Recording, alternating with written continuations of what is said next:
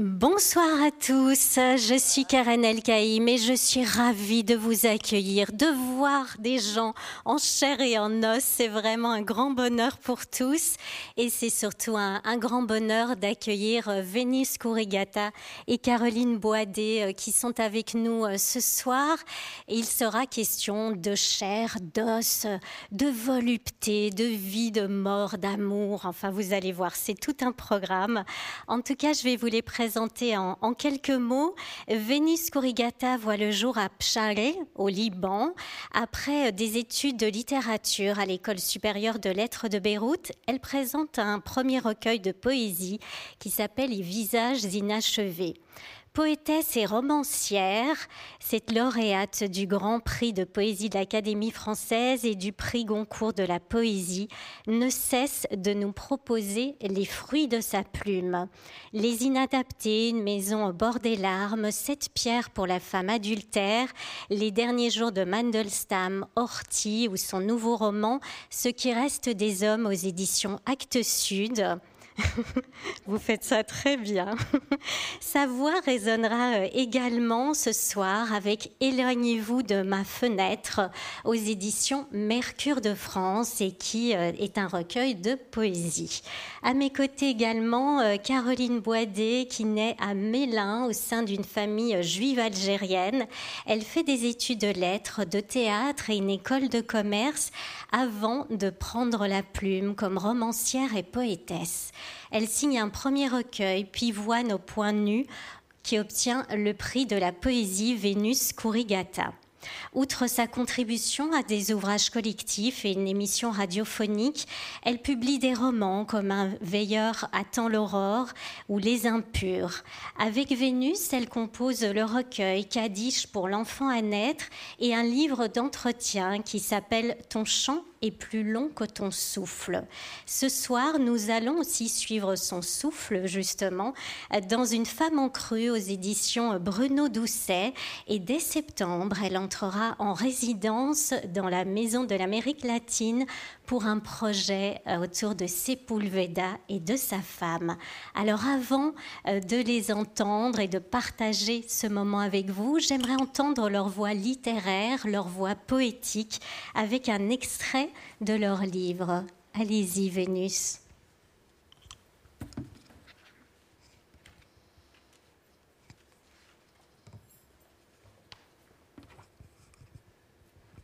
Pieds nus pieds nus derrière ce mur, tu guettes le crissement d'un caillou, le bruissement d'une herbe, noie vide le monde secoué par tes appels. Les ombres retournent leurs poches. Elles n'ont rien subtilisé, ne peuvent rien pour celui qui a tourné au gel. Tu sais, tu sais que tu es dans un lieu fait de strates superposées, que ta douleur n'en est pas une, que ton immobilité n'est pas oisiveté, mais attente. Tu cherches une fissure pour engouffrer le peu que tu es. Tu aurais porté ton corps sur ton dos comme un sac de charbon, si tu le savais.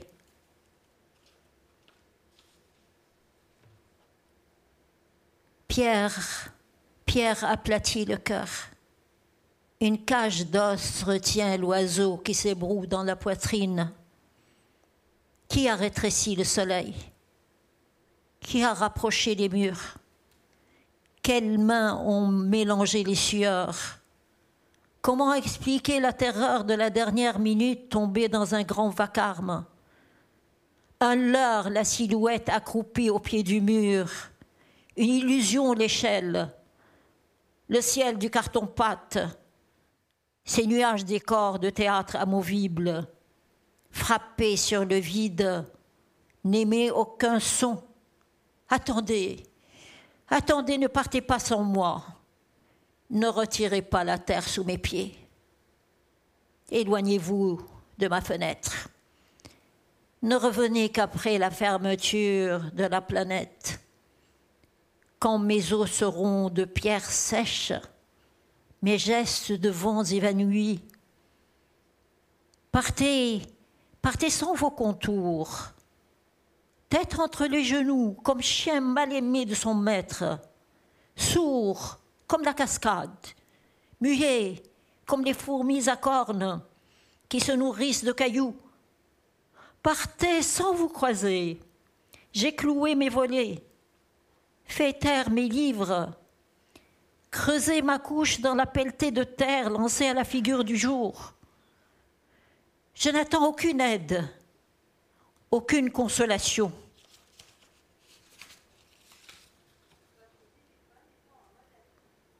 Pourquoi est-il ici? Qui l'y a amené? L'a-t-on transporté sur les épaules?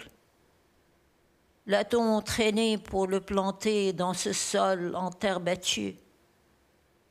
Saura-t-il retrouver la porte? Et pourquoi n'y a-t-il pas de porte? À quoi s'accrocher pour ne pas tomber plus bas? Comment faire la différence entre le haut et le bas, entre sol et plafond? Et pourquoi l'eau qu'il ingurgite à goût de boue et de solitude La pluie raturer les vitres du café où il ne va plus La neige décolorer les passants devenu insonore depuis qu'il ne sait plus faire la différence entre le pas lent du châtaignier et celui craintif du visiteur.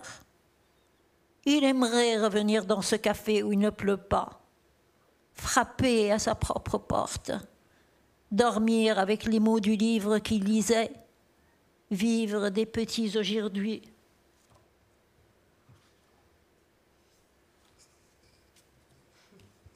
Merci beaucoup, Vénice Corrigata. Et maintenant, nous allons écouter Caroline.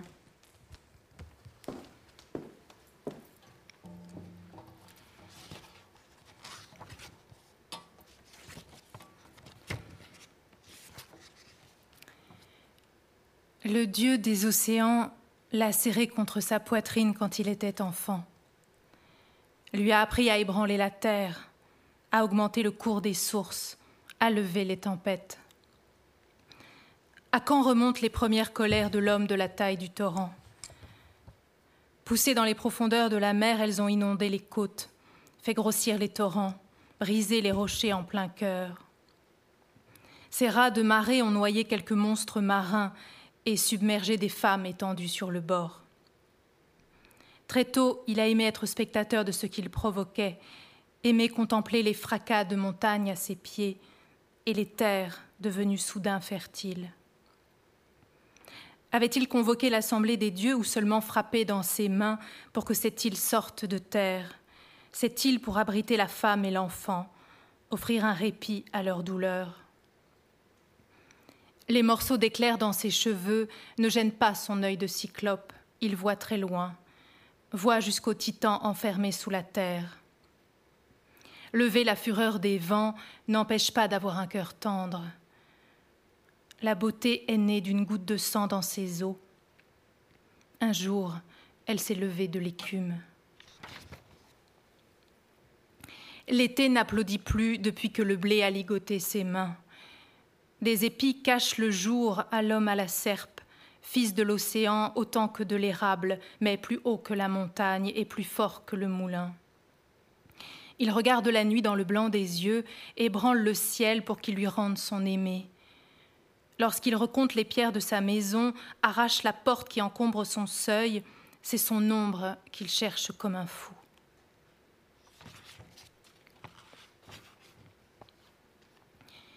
Il soulage son cœur en retournant les masques en ripostant au cou, en traversant les eaux sombres par son esprit ardent.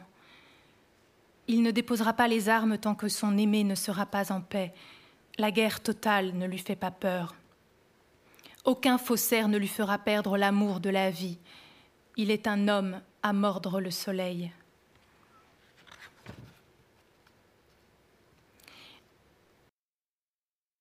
Dans l'écho des rires, à l'ombre des ombres bonnes, pour qu'elle goûte enfin le repos. Là-bas, elle ne connaîtra ni la neige ni le froid, mais un vent doux que l'homme fera monter pour elle depuis l'océan. lui dont les cheveux ont blanchi en une nuit, tandis que ceux du saule pleureur jaunissaient, incapables de cacher une tige de coquelicot, il est temps de laisser pousser l'automne. L'homme a laissé l'empreinte de son pied dans la terre des morts, de son courage dans la gueule du chien qui a reculé à l'odeur de ses pas. Des enfers, il est remonté au jour, son chant en armure, son cœur en bouclier. Il ne s'est pas retourné, son aimé ne l'a pas suivi.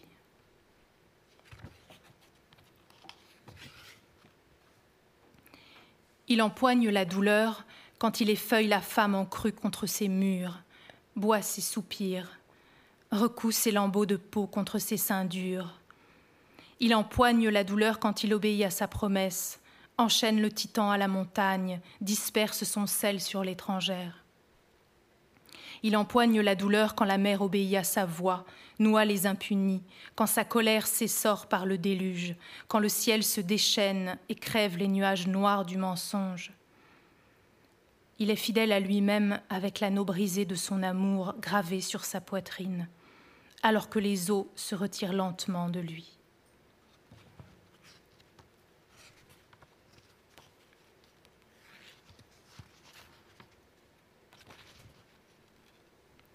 Il faut soulever la nuit pour voir le jour. L'homme de la taille du torrent sait marcher plus loin que la nuit, plus loin que le continent, même en pleine tempête. Il attend d'avance sur elle qu'il en a fait un ciel d'éclaircies. Le désir de la femme en crue s'allonge sur ses genoux, fait fuir la morte installée sous son toit. De retour entre les cuisses de la femme, il la mange, fait pousser des possibles comme pâquerettes sur ses murs.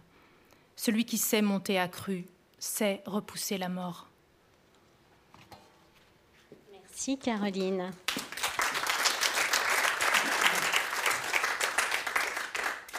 Vénus, vous venez de lire ces vers, dormir avec les mots du livre qu'il lisait. Comment est-ce que vous, vous êtes éveillé aux mots et à la poésie? Euh, Certainement par euh, mon frère, qui mon aîné, qui était poète. Je le raconte longuement dans un livre qui a paru chez Actes Sud, qui s'appelle euh, La maison au bord des larmes il me lisait ses poèmes, il avait 12, 13 ans, j'en avais 9 peut-être. Et j'étais très émue, bouleversée. Mais je ne savais pas pourquoi. Je ne comprenais pas, mais j'étais très bouleversée. Et puis mon frère est venu à Paris pour publier ses poèmes. On lui avait donné des espoirs. Les espoirs se sont avérés être faux. Il, euh, Gallimard ne l'a pas publié. Il, a, il s'est mis à se droguer. Il est revenu sans ses poèmes. Il a été interné dans un asile de, d'aliénés parce que mon père le voulait. Il est mort là-bas. Et quand il n'a plus écrit, j'ai écrit à sa place. Voilà. Caroline, euh, vous écrivez Les mots ne se noient pas. Comment ils sont venus à vous et quels trésors cachés peuvent-ils déterrer Karen, tout un monde dans la, question.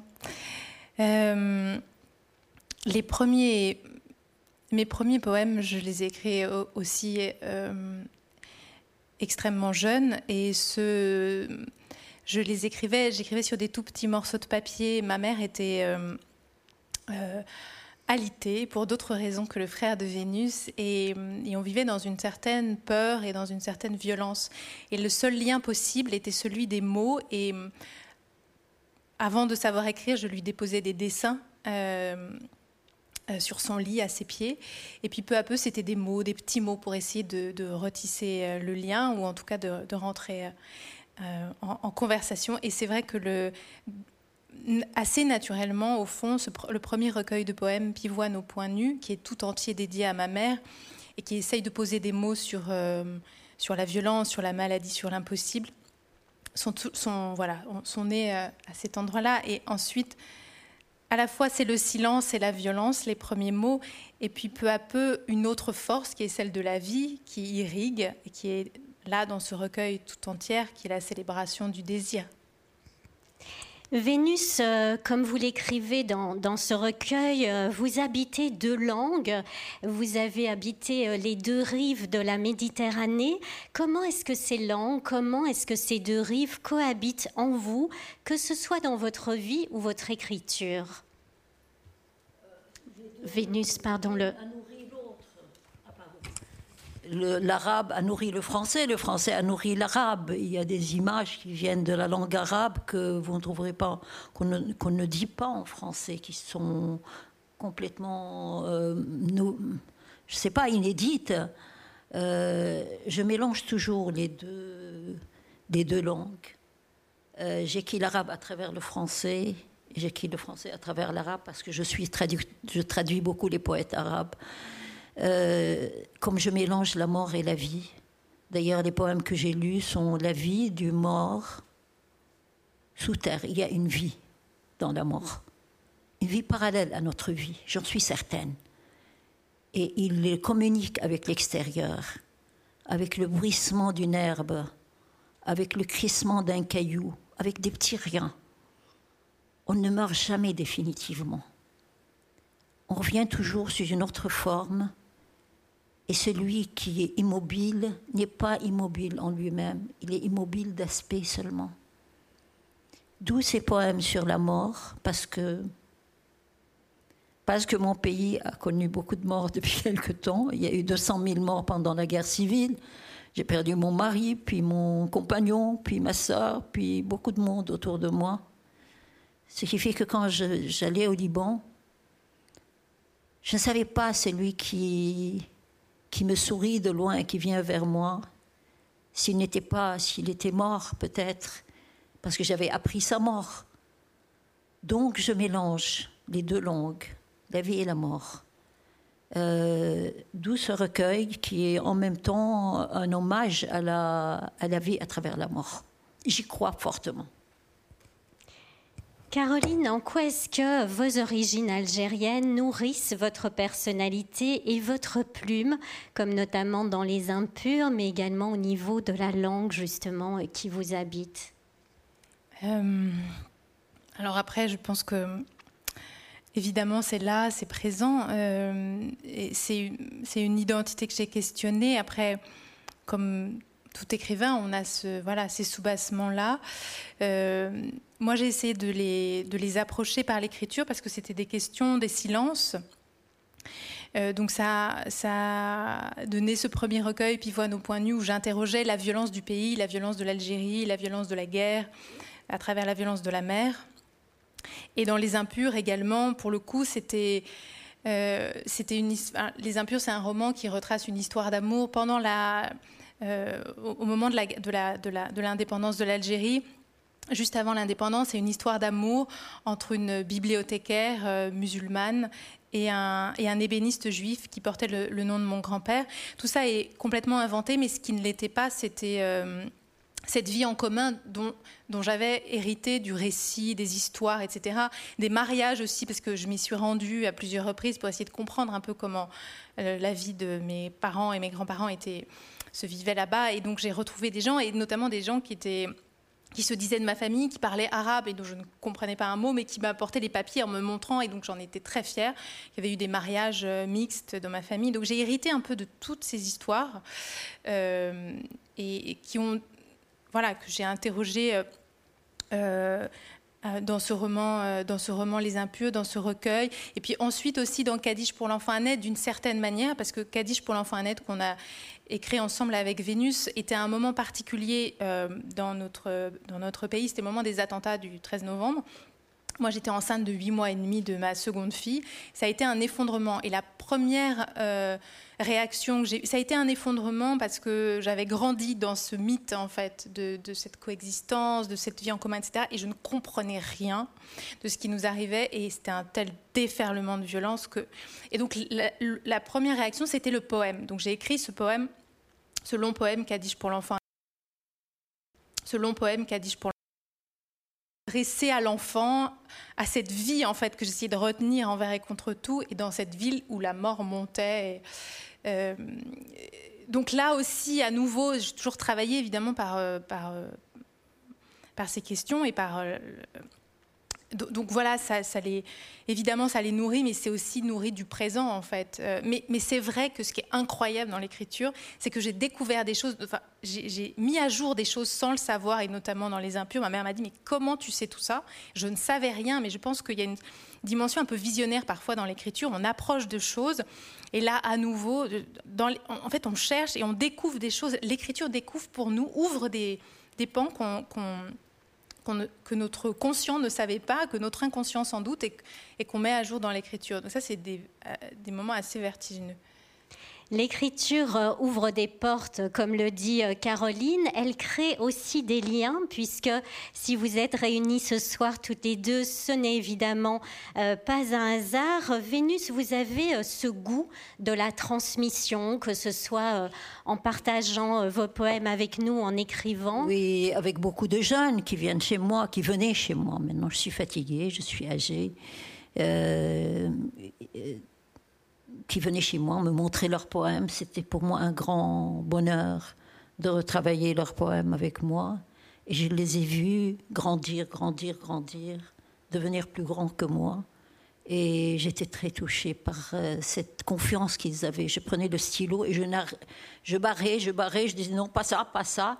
Et on acceptait de moi. Et c'est comme ça qu'est né le prix Vénus Corrigata de la poésie de femme.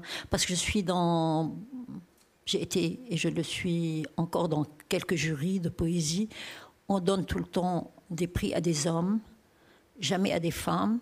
Alors le prix euh, de la poésie de femmes euh, ne se donne qu'à des femmes dans cette maison qui est devenue le, le lieu d'accueil de ce, de ce prix.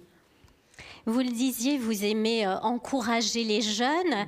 Euh, justement, Caroline a eu ce prix, mais qu'est-ce qui fait que ce n'était pas juste une lauréate de plus? Qu'est-ce qui fait qu'il y a eu un lien qui s'est créé entre vous, une ah, véritable amitié? C'est peut-être la fille que j'aurais voulu avoir. J'en ai déjà deux, mais elles sont désobéissantes. Elle est gentille, elle est, elle est bien élevée. elle a beaucoup de talent. Les miennes détestent la poésie, mais euh, l'une est une romancière euh, connue, elle a publié tout ça, mais l'autre n'ouvre pas mes livres. Quand elle me dit donne-moi tes livres, euh, ton dernier livre, je lui dis tu vas le lire Mais non, non, c'est pour le mettre dans, dans mon salon, comme ça j'ai tous tes livres. Donc elle, c'est la fille qui lit. Et j'ai adoré son dernier recueil, qui est un comment vous dire, fougueux, qui est une euh, brûlant d'érotisme, ce que je ne sais plus faire. Avec l'âge, on perd cette notion de l'érotisme. On va en parler, euh, mais ce qui est, ce qui est beau aussi, c'est que vous avez composé euh, des recueils ensemble où il y a ce livre d'entretien. Pourquoi c'est important pour vous que ce lien, qui n'aurait pu n'exister que dans la vie, se prolonge à travers vos plumes? Que mon œuvre se, euh, se Non, le lien avec Ah oui, bien sûr. Ce livre, je n'y croyais pas beaucoup. Je me disais, il n'y aura pas d'éditeur pour le publier. Eh bien, il y, a, il y a eu un courageux qui l'a publié. Et finalement, je me suis rendu compte que j'avais oublié qu'il y avait euh, un éditeur après ça. J'avais l'impression de raconter à Caroline mes vies, pas ma vie. Une vie chez des parents, euh, un milieu, une enfance très très dure, très euh, rugueuse, et puis le mariage pour fuir les parents, et puis se marier dans un milieu euh, au-dessus du mien, supérieur, avec un homme important. Aussi, j'étais pas heureuse parce que c'était un homme brutal et génial en même temps. Mais j'ai eu trois enfants et puis il fallait fuir ce mari. J'ai trouvé un, deuxième mari. Donc ma vie a été tout le temps une fuite en avant. Je fuis les parents pour un premier mari. Je fuis le deuxième mari, le premier mari pour un deuxième. Puis le second, malheureusement, c'était un homme magnifique. Il est mort, 52 ans. C'est le plus grand choc de ma vie. J'ai refait ma vie des années plus tard avec quelqu'un sur un autre continent, au Mexique, changer de continent me donnait l'impression de ne plus être poursuivi par une euh, par la malchance. Et ce qui fait que je n'ai fait qu'aller d'un continent à un autre de la Méditerranée Sud à la Méditerranée Nord, au Mexique. Et je ne sais pas, je ne sais pas si j'ai été heureuse, mais il y a eu certainement des moments de bonheur, mais il y a eu des moments de, très durs. Mais je les ai surmontés par l'écriture. L'écriture, elle est aussi, elle fait aussi pleinement partie de vous. Euh, Vénus vous décrit comme euh, sa troisième fille, la fille qu'elle aurait aimé avoir, sa fille euh, adoptive. Et vous, Caroline, comment est-ce que vous décririez ce lien, cette amitié? J'ai envie de dire cette sororité aussi qui se prolonge à travers les mots. Oui, la rencontre avec Vénus a été extrêmement importante pour moi. Euh, la manière dont elle m'a ouvert la porte, en fait. C'est-à-dire que moi, j'étais sa lectrice euh, de poésie et de romans, admiratrice de son, admirative de son œuvre, mais j'ai entendu sa voix euh, sur France Culture et, et, cette voix de conteuse, cette, cette fougue, quelque chose de, dans le phrasé aussi que je trouvais absolument merveilleux. Et je me suis dit, mais il faut absolument garder cette voix. Déjà, j'ai envie de rencontrer cette femme et j'ai envie de conserver cette voix. Et donc je lui ai écrit une longue lettre, un peu enflammée aussi, en lui disant j'aimerais tellement vous rencontrer et, qu'on imagine quelque chose ensemble. Au départ, je voulais faire un portrait, mais quand même avec l'idée de conserver cette voix. Et immédiatement, elle m'a, elle m'a répondu euh, comme elle fait. Euh, après, j'ai appris à, la connaître, mais en retournant les choses, c'est-à-dire en disant mais c'est moi qui veux vous rencontrer, Caroline Poidet. et, et ça, c'était un dimanche, je m'en souviendrai toute ma vie. Et, et donc, j'ai été chez elle, j'ai été invitée avec d'autres femmes. Et, très vite, le lien s'est immédiatement noué. On était en, plein été. Vénus venait de perdre son, dernier compagnon quelques mois auparavant, était assez esselée et avait envie, avait la gourmandise de la rencontre et de la conversation. Euh, euh, voilà. Et puis, au fur et à mesure, donc bien sûr, on était là pour, on allait faire ce livre ensemble qu'on a, qu'on a cessé d'étirer sur des années pour le plaisir de nous retrouver en réalité. Et, et elle, c'est vrai qu'elle s'est ouverte. Elle me disait, mais c'est un confessionnal à ciel ouvert cet espace. Et elle, a ouvert donc des pans de, sa vie euh, et, de, son rapport à l'écriture. C'est aussi ça qu'on a vraiment approché ensemble. Et peu à peu, c'est elle qui est venue me chercher. C'est-à-dire qu'elle a lu, parce qu'elle est extrêmement euh, généreuse et attentive aux autres, c'est-à-dire qu'elle les lit vraiment. Et elle a lu Les Impurs, elle a beaucoup aimé ce roman. Et elle m'a dit, vous écrivez de la poésie. Je non, je ne sais pas trop, etc. J'avais quelques poèmes, euh, début de quelque chose que je n'osais pas faire lire. Et, et elle s'en est immédiatement emparée en disant c'est très beau, il faut en faire quelque chose. Et donc c'est elle qui est venue me chercher en fait euh, à l'endroit de la poésie en me, permettant d'oser, d'aller au bout de quelque chose et, d'assumer cette voie-là. Euh, c'est extrêmement rare, il faut quand même le dire, dans, dans, le milieu littéraire, enfin de manière générale, dans l'échelle d'une vie, cette générosité-là. Et c'est resté. C'est-à-dire que je pense que le lien le plus euh, fort qu'on ait entre nous, c'est la poésie. C'est-à-dire que dès que j'écris un poème et ce recueil en était euh, l'expérience merveilleuse. C'est-à-dire que J'écrivais quelques poèmes et la première personne que j'appelais, c'était Vénus. Vénus, quand elle écrit un recueil, euh, elle m'appelle et je suis dans, son, dans sa chambre. Elle me met euh, sur, elle me met sur sa chaise et elle me dit Tu changes ce que tu veux, dis-moi, dis-moi surtout. Et donc ce lien-là est un lien hors tout. Et, en fait, on, notre, on se, on se, on, fait pas que se soutenir l'une l'autre, on s'encourage et, on, se, on se transmet cette espèce de sauvagerie sur la page, sur l'ordinateur. Et c'est des, moments euh, merveilleux, l'écriture de nos deux recueils pour ça. Si vous le voulez bien, on va écouter un second extrait de vos livres. Caroline, allez-y.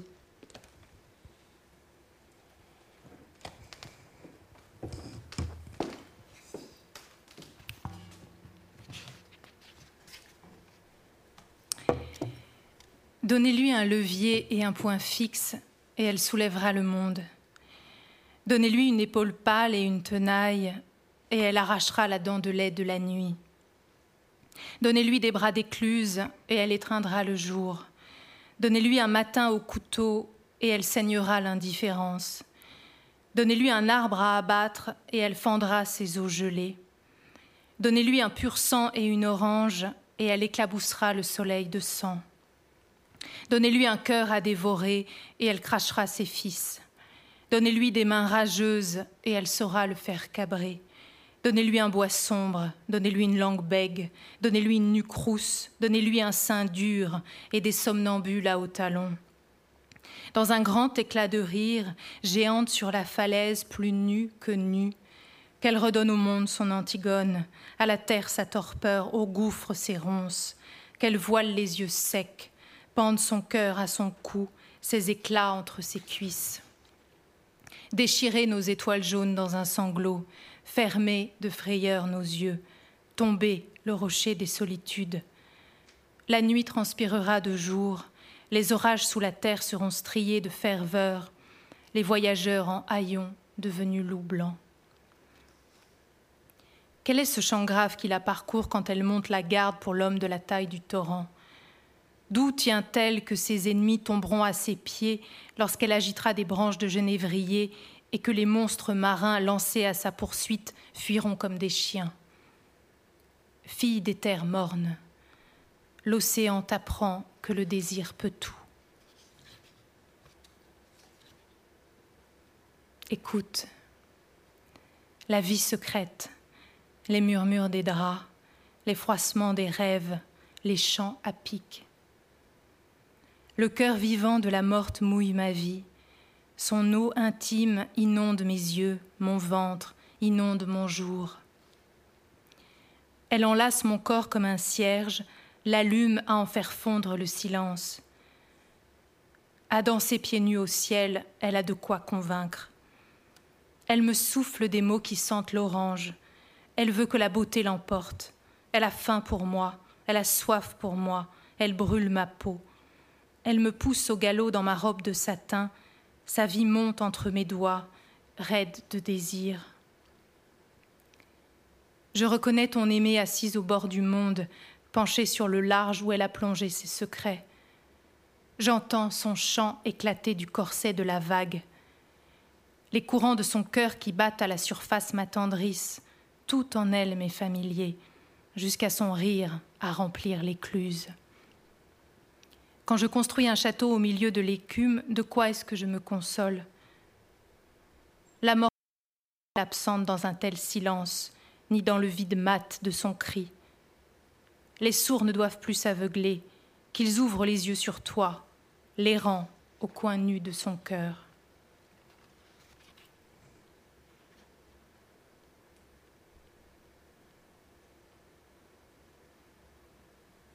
La femme plante ses dents dans le corps nu de la sanguine pour les jours d'hiver, maquille les jours blêmes, rétrécit les nuits larges pavées de gravier. Elle sait que sa fente n'est pas une béance, que les ténèbres s'arrêtent à ses genoux. Aucune ombre n'est admise à sa fenêtre quand un désir violent la suspend au mur. Merci, c'est à vous.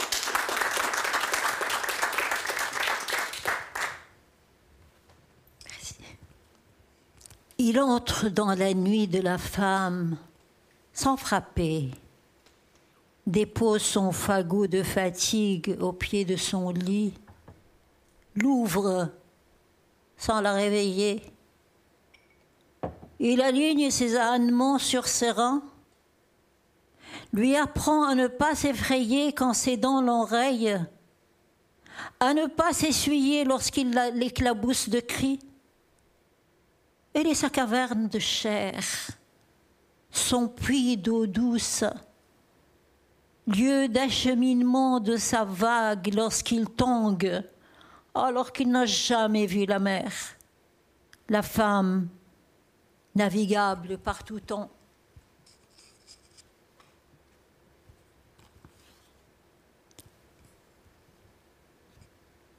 Chaque pierre de toi s'écroule sur ma poitrine. Amour au manque de nous deux. Les mains qui faisaient flamber le feu l'étranglent depuis que tes mains ont tourné au gel. Les femmes seules se traversent à sec, dit-on de l'autre côté du fleuve. Nul besoin de les essorer les morts qui ne sont pas aussi morts qu'on le croit veillent sur leurs biens. Morte, la mer continuait à marcher en nous, main dans les poches, comme si elle cachait un larcin. Sa silhouette se confondait avec celle du frêne que le Père aurait abattu à la hache sans nos supplications. Nous la retrouvions dans les taches de rousseur sur les mains de l'automne, dans les flaques de pluie. Mais mère désolée, même mère est désolée, comme si elle s'excusait. Deux cailloux, les larmes suspendues à ses cils.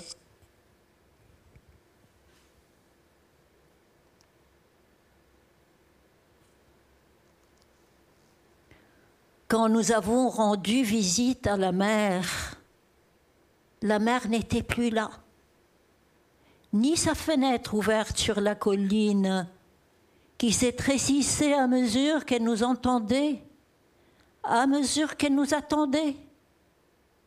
Nous avons appelé la mère sous chaque pierre, énuméré les hommes qui l'ont remplie d'enfants, qui l'a liée sur le seuil avec les cailloux.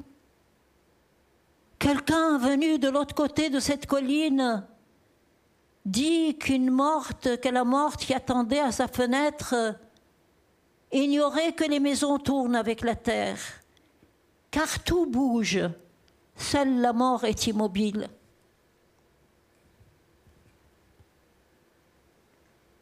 L'homme que nous connaissions de nuit devait aimer la mer.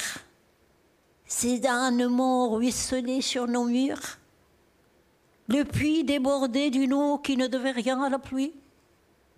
L'hiver venu, euh, ses mains vides d'amour. La mère débita le marronnier en bûche, lança les tisons de main en main sans se brûler, fit créputer l'odeur de l'homme avec les châtaignes, le fit mourir à petit feu, le consuma jour après jour. Vieille, la mère ressemblait toujours à ce qu'elle était.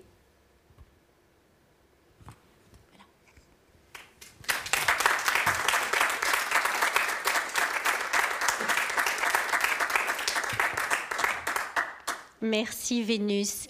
Vous le disiez là tout à l'heure, loin de vivre dans une tour d'ivoire, euh, vous avez baigné euh, dans un pays qui est donc euh, le Liban, un pays en guerre, un pays qui a connu beaucoup de souffrances. Pourquoi elle s'est imposée dans vos écrits? Je pense au très beau poème qui clôture également ce recueil dont on va peut-être lire une page et qui introduira cette question, qui s'appelle 4 août, Beyrouth. 2021, c'est quand l'explosion de Beyrouth, voilà. L'explosion qui a fait des morts, qui a, qui a détruit la moitié de la ville. Jusqu'à maintenant, je ne vois que j'apprends toujours la mort de quelqu'un.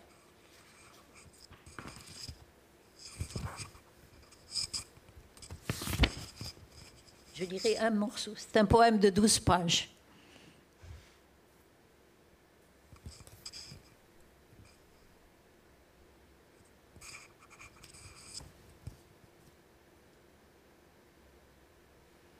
Leurs appels soulèvent pierre et fumée. Ils demandent aux murs écoulés de leur rendre la gueule, l'enfant, le lit de la mariée.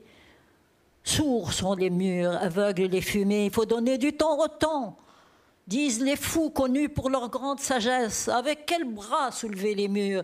Avec quelles mains déterrer les vivants? Les torches éclairent le ventre de la terre, le somme, la somme de rendre ceux qui l'a englouti.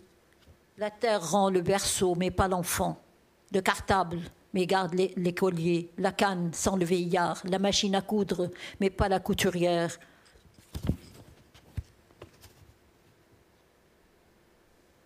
Rend le livre que lisait le vieux, mais pas le vieux.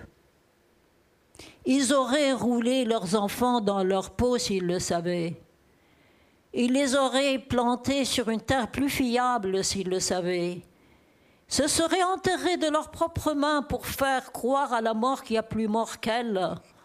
Moins hébétés, ils auraient dit à ceux qui marchent que c'est la terre qui marche sous leurs pieds. Faut-il balayer les morts avec les gravats? Faut-il les livrer à la, mort, à la mer qui aboie aux portes? Ceux qui se souviennent parlent d'un silence rempli de vacarme. D'arbres tétanisés, de villes pétrifiées. Six secondes, six secondes, des hommes tombés avec les murs, le feu avalait les pierres, des membres brûlés comme des tisons. Le pélican sur son rocher racontera ce qu'il racontera.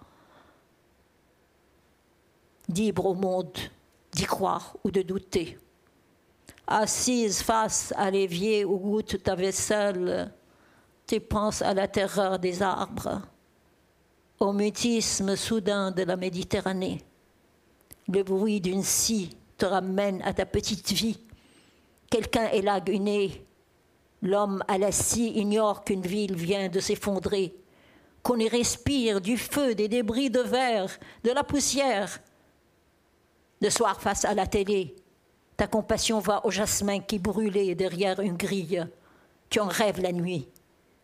Il sonne à ta porte se demande, te demande de l'héberger, s'essuie les pieds avant de rentrer. Inexplicable ton rêve pour l'homme juché sur une échelle, un sécateur à la main. Il n'a jamais vu de jasmin marcher.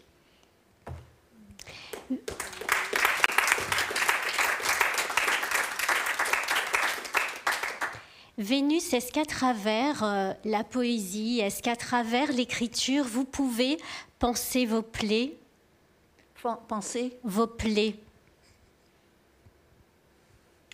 Bien sûr, quand ça va très mal en moi, parce que je suis en enfer en dedans. le dehors, je me maquille, je ne peux pas maquiller le dedans. Je me dis, écris. D'ailleurs, mes enfants me disent, euh, quand ils me voient fébrile et mal et triste, ils me disent, écris. Dès que je suis devant mon ordinateur, il y a une une eau fraîche qui coule sur la peau. Je mourrai le jour où je n'écrirai plus, où je ne lirai plus les autres qui ont écrit de beaux poèmes, comme Caroline, comme Shimus Daktekin, comme d'autres jeunes qui sont venus vers moi. Ma grande euh, consolation a été l'écriture. Et j'ai l'impression de prolonger la vie de mon frère qui n'a pas, qui n'a pas su gérer sa poésie magnifique. On parlait de lui à l'âge de 15 ans dans les journaux. S'est accroché à la drogue, à ceci, cela. Il, il vit pour rien. Voilà. Caroline, il y a euh, également euh, de la violence qui traverse euh, vos écrits. On parlait du texte Kadish, vous l'avez abordé à travers ce qui s'est passé au, Bataclan. Il y a donc la violence du monde extérieur, il y a aussi la violence du monde intérieur. Là aussi, en quoi est-ce que l'écriture, la poésie vous permet de les exorciser, d'exorciser ces plaies? Euh, bah, ça me permet peut-être de célébrer son contre-pied, en fait, de célébrer la vie, euh, de. Euh, j'ai l'impression de me. de trouver. de trouver un, lien possible par la langue, de répondre aux questions ou en tout cas de les soulever, et puis de. De, de, s'accrocher aussi à, et de célébrer la vie, voilà, dans toutes ces dimensions. Et, certainement, ce, recueil, euh, il prend c'est-à-dire que, évidemment, la mort est présente dans, une femme en creux parce qu'il y a cette noyée, parce qu'il y a cet homme de la taille du torrent qui essaye à toute force de, l'extirper de la mort. Mais pour autant, ce n'est pas elle qui a le dernier mot. Euh, euh, c'est le désir, le désir qui peut tout et qui, lui permet de, combattre les faussaires, de, se battre dans des eaux sombres et d'en sortir vainqueur en fait. Et c'est vrai que c'est un combat euh, pour nous tous. Hein, euh, de, lutter contre ces forces de, mort et, et, par la langue de célébrer autre chose. la vie, son éros, l'enfant qui naît. Euh, voilà, avec une langue qui soit tout autant irriguée que la mélancolie peut nous irriguer aussi quand, euh, quand on écrit sur, euh, sur la violence ou sur des. Mais justement, c'est une sorte de reprise en fait, l'écriture. Enfin, moi, c'est comme ça que j'essaie de, la, de la vivre. Vénus, euh, votre roman, Ce qui reste euh, des hommes, a été écrit lors du confinement. Que reste-t-il de soi quand on est confronté à la solitude, à la vieillesse ou euh, à la mort qui, qui fait signe à petits pas Cette solitude et la vieillesse ont engendré deux livres. L'un raconte la, mort d'une manière sombre telle qu'elle est, et l'autre raconte la mort d'une manière loufoque. Et ça a commencé par euh, le confinement. Je me disais, s'il m'arrive quelque chose, toute ma famille est de l'autre côté de la Méditerranée, je m'en vais m'acheter une, une sépulture. Je vais chez Rébillon, on dirait que je lui fais de la publicité. Rue Edgar Quinet, boulevard Edgar Quinet. Je rentre dedans, je ferme les yeux, je lui dis Vendez-moi une sépulture. Il me dit D'accord, et euh, je signe un chèque, et en sortant très vite, il me dit C'est pour deux places. Et je sors dans la rue, faisait beau, et je me dis Mon Dieu, qui, qui je vais prendre avec moi? J'ai été mariée deux fois et demi. Le troisième, c'était un compagnon. Qui, parmi tous ces hommes qui m'ont aimé, que j'ai aimé, je vais prendre avec moi Mais là, c'est la fiction qui lui arrive, c'est pas moi, Diane. Diane cherche un homme pour le faire. Elle retrouve un et qui lui dit, un grand savant, un professeur du Collège de France, qui lui dit Oui, à condition que je sois en haut et toi en bas, je suis très claustrophobe. Le second, elle lit son nom dans le journal, il l'avait beaucoup aimé dans le temps. Elle appelle chez lui. Elle ne savait pas qu'il s'était marié entre-temps, 30 ans qu'elle ne l'a pas vu. Et c'est l'épouse qui répond Ah, vous voulez mon mari qui est. Eh bien, vous l'aurez demain. C'est pour continuer à baiser avec lui. Et elle a peur de cette femme. Le lendemain, elle lui dit Vous l'aurez demain. Le lendemain arrive un coursier avec une urne, avec des cendres. ne sait pas quoi en faire. Elle la met sous l'évier avec les produits d'entretien. Mais dans un rêve, un cauchemar, il le voit arriver, lui dit Qu'as-tu fait de mes cendres? Où les as-tu cachées? C'est comme ça qu'elle va d'un homme à un autre, d'un homme à un autre, puis elle se retrouve seule finalement. Seule avec un chat. Mais cette histoire, c'est Diane, c'est aussi l'histoire d'une correspondance entre elle et une autre amie. Elles sont deux vieilles deux chauffées à bloc qui veulent encore croire qu'elles sont désirables, qu'elles veulent aimer, qu'elles veulent être aimées, qu'elles sont. Euh, alors Hélène et Diane. Hélène, je l'ai connue. Je l'ai connue, j'étais dans le midi, j'avais une maison sur la côte d'Azur, et des amis m'amènent dîner chez une grande dame qui donne de grandes réceptions. Et je me retrouve sur une terrasse énorme qui surplombe la mer, un bâtiment sombre pas éclairé et sans invité, en cravate noire, en robe longue, dans l'obscurité avec des bougies. Et on me dit, elle ne veut pas ouvrir la maison où son mari a été assassiné, mais après deux ans de deuil, elle veut bien recevoir un livreur à tout apporter ici. Et il va remporter le dîner, les tables, les chaises, les choses. Et tout le monde regardait la fenêtre de la chambre où avait été tué le mari. Je n'oublierai jamais ça. Sur cette histoire vécue, j'ai planté une autre histoire. Cette femme, au bout de deux ans, revient dans ce bâtiment qu'elle a laissé, cette ville-là, pour l'ouvrir, pour la vendre. Et quelqu'un lui ouvre la porte, alors qu'elle met à peine la clé dans la porte. Il y a un petit noireau, derrière lui un grand blond, et l'autre lui dit, elle dit, mais qu'est-ce que, vous faites dans ma maison? Et l'autre lui dit, euh, c'est pour empêcher les squatteurs qu'on est là. Et elle rentre, elle est énervée, mais elle est fatiguée, on lui donne à manger, une table bien dressée devant la cheminée. Et de jour en jour, elle tombe presque amoureuse de ces deux. Ils sont charmants. Ces deux garçons qui vivent en couple, sont pleins d'attention pour elle, l'autre la coiffe parce qu'elle a une tendinite, l'autre, elle les amène au casino, ils perdent de l'argent, c'est elle qui paye, ça n'a pas d'importance. Le village autour d'elle commence à, la rumeur Ce sont ceux qui ont tué son mari qui squattent l'appartement, la maison depuis deux ans. Eh bien, il y a des lettres qu'elles s'échangent, Diane et Hélène, pour raconter ce qui arrive. On ne racontera pas tout, si vous le voulez bien. Euh, Caroline, on, parlait euh, du, chagrin, du deuil, de la perte qu'aborde aussi euh, une femme en creux. pourquoi est-ce que ce sont des émotions presque impossibles à, partager et pourquoi ça nous plonge dans une solitude, une solitude où les corps, les fantômes, les morts sont très présents et que vous habillez, comme vous l'écrivez, d'un nuage de mots?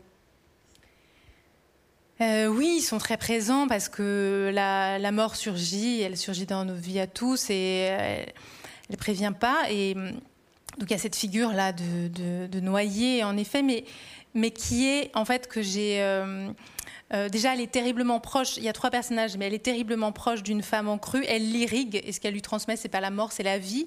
Au-delà, elle est du côté des morts, mais elle transmet la vie et elle lui transmet le désir et elle lui permet de voilà de euh, d'oser être elle-même ou d'être euh, et, et, encore une fois ce sont pas euh, ce sont pas les forces de la mort qui l'emportent dans ce livre du tout et, et je me suis aussi beaucoup appuyée pour essayer de j'avais un souffle, j'ai écrit ça à un moment où j'étais moi-même débordée par un, par un désir, évidemment.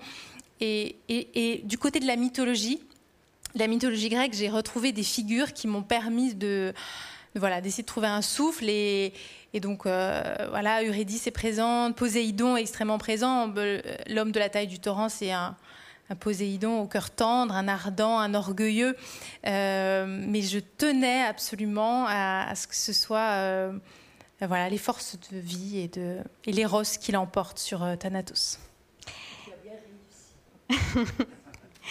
L'éros de vie et la vie euh, irrigue aussi euh, en continu euh, les pages de vos livres. Vénus, à un moment donné, il y a une lettre dans, ce livre avec où il y a juste écrit dessus Je t'aime, je t'aime, je t'aime.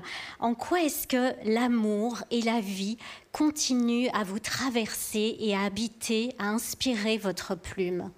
Il n'y a plus l'amour maintenant de l'homme, il y a l'amour des de ceux que j'aime, de mes amis, mes enfants, mes petits-enfants, surtout mes amis. Je suis entourée de beaucoup d'amis. Et j'aime, euh, pour moi, il y a l'amourtier, comme disait Michel Deguy, l'amour euh, amitié, qui est bien plus important que l'amour l'autre, qui, qui vous jette dans un enfer avec ses, avec ses, sa fureur, avec des séparations, avec des douleurs. Oh, c'est trop compliqué pour, mon âge. J'ai arrêté il y a très longtemps. L'écriture a remplacé. Euh, aucun homme ne résiste devant une page écrite. Mais j'aime mes amis d'amour. Voilà. Il est aussi euh, beaucoup question d'amour, d'amour à travers le corps, la sensualité, la volupté euh, dans ce livre. Pourquoi est-ce que justement l'amour et le désir sont si présents ici? Bah Parce que c'est ces forces-là qui gagnent contre la mort, en fait. C'est euh, une force qui, qui nous irrigue, qui irrigue une femme en crue, qui irrigue l'homme de la taille du torrent et qui lui permet de, se relever de, de, ce chagrin fou et, et de suivre euh, dans le Deutéronome, euh, tu choisiras la vie, voilà, au lieu de, de choisir l'autre force, de se laisser glisser. Et, c'est grâce au désir, à cette force qui l'irrigue, euh, qui, qu'il que, se, se, se, relève. Et au fond, euh, Vénus elle-même, dans son, elle en parlait très bien tout à l'heure, c'est-à-dire que cette force-là de désir qui est liée à l'écriture et à la poésie, c'est ça qui la maintient, qui nous maintient tous, mais qui nous, qui, qui, qui, qui nous relève à chaque fois en réalité. C'est-à-dire que euh, Vénus, dès qu'elle, euh, en effet, dès que est, elle est un peu basse, euh, l'écriture d'un livre vient de se terminer, etc. Il suffit qu'un nouveau projet rentre dans sa vie et elle perd 20 ans et elle est tout feu tout flamme, elle est enflammée comme quand elle, vient de parler de son roman. Oui, je suis suicidaire entre un livre et un autre. Caroline, si vous le voulez bien, on va Ce qui est le cas maintenant. Je n'écris plus. Mais c'est vrai que l'aimer, enfin aimer, au fond, c'est de, permettre à l'autre de se relier à son désir, son désir profond. Nous, il se trouve que c'est l'écriture, mais je pense que c'est vraiment ça, c'est-à-dire rejoindre l'autre dans son histoire et essayer de lui, de lui impulser cette vie-là. Et donc là, c'est le désir d'écriture, euh, très clairement. Si oui, j'aimerais aussi dire que pendant le confinement, je n'étais pas tellement confinée. Il y avait des amis qui venaient, euh, très rares les amis qui venaient me voir.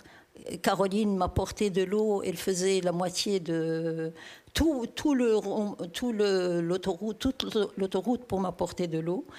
Mais j'habitais avec Diane, avec euh, Hélène, avec les deux squatteurs euh, qui ont tué le mari et qui viennent, dont elle est amoureuse presque. Donc je, me suis créé des personnages qui ont vécu avec moi pendant ce confinement et j'étais très heureuse de les retrouver tous les matins dès que j'ouvrais mon ordinateur. Alors on serait très heureux également, Caroline, si vous le voulez bien, de, lire encore peut-être euh, trois, quatre pages euh, sur euh, cette partie sur le désir, sur le corps et sur cette volupté très sensuelle qui traverse le livre.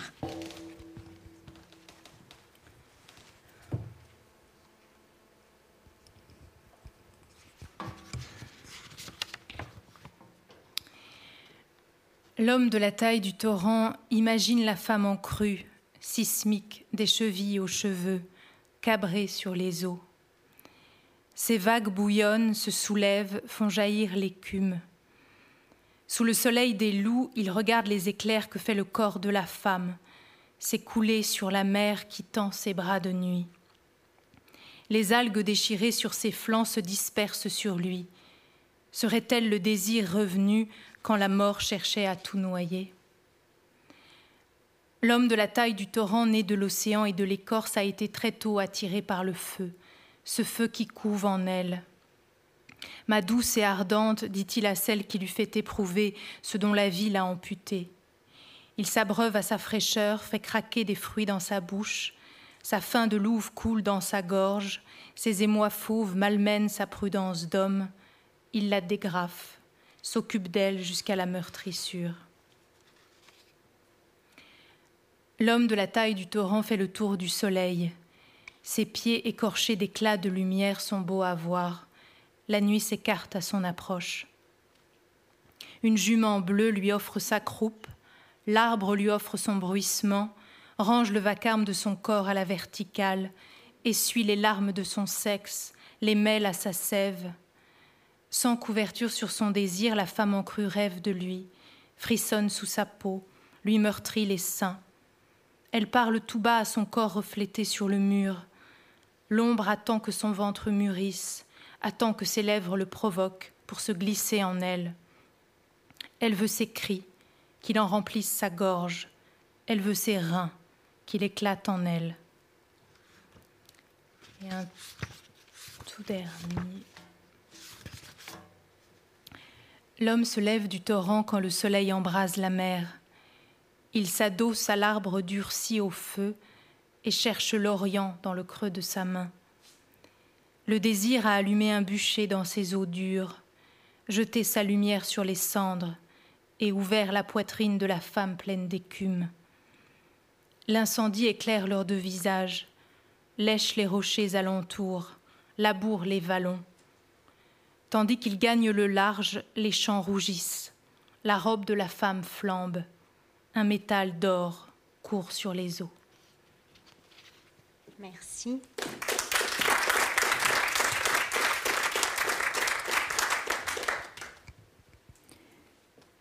Nous vieillissions plus vite que nos jouets. On les ouvrait pour savoir ce qu'ils pensaient de nous. Et si leur mère était aussi triste que la nôtre?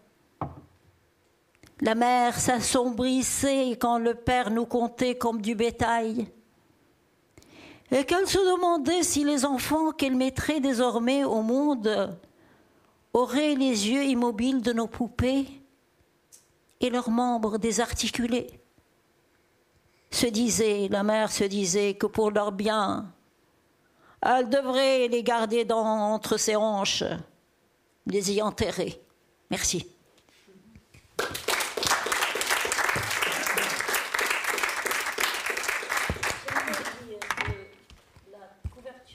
Ce livre, la couverture de ce livre est due à un extraordinaire peintre qui s'appelle Ziad Delloul, qu'il est syrien et qu'il vit à Paris et qu'il est publié, qu'il est euh, exposé chez la galerie Claude Bernard. Ziad Delloul, n'oubliez pas ce nom. Merci. Vénus, euh, j'avais encore une question. Vous écrivez euh, Si rien ne se perd, tout recommence. Qu'est-ce qui recommence éternellement pour vous à chaque fois que vous écrivez?